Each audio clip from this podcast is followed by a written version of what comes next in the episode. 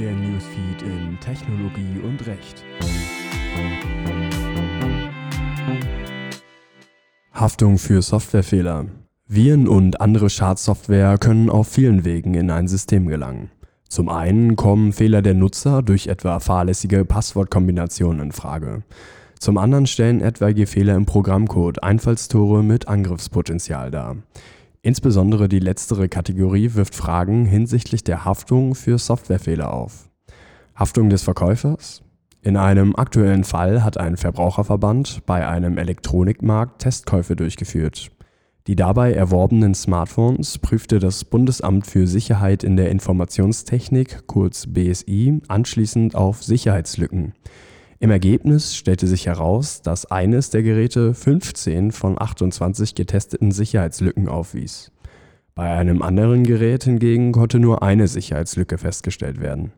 Überraschend war dabei, dass beiden Geräten nominell dieselbe ältere Version des Betriebssystems Android installiert war Hintergrund ist, dass das Betriebssystem vom jeweiligen Hersteller auf das jeweilige Smartphone-Modell angepasst wird und auch neue Versionen des Betriebssystems erst genutzt werden können, wenn die neue Version des Betriebssystems zuvor für das jeweilige Modell des Smartphones angepasst wurde.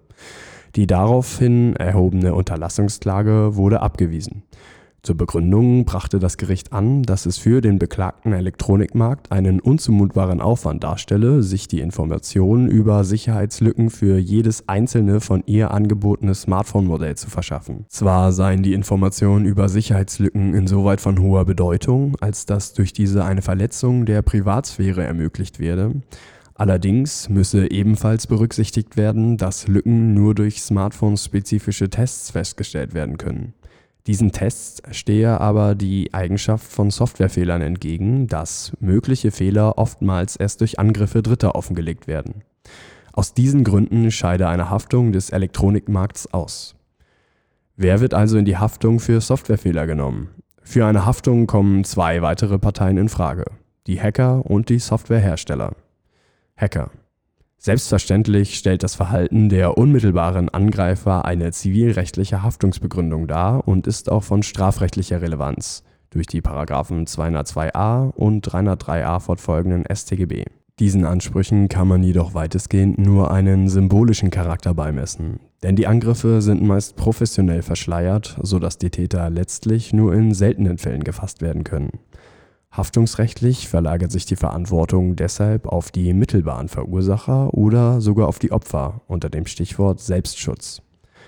Die Softwarehersteller. Ein Programmcode, welcher sich jeglicher Fehler entbehrt, ist zumindest zurzeit eine Utopie.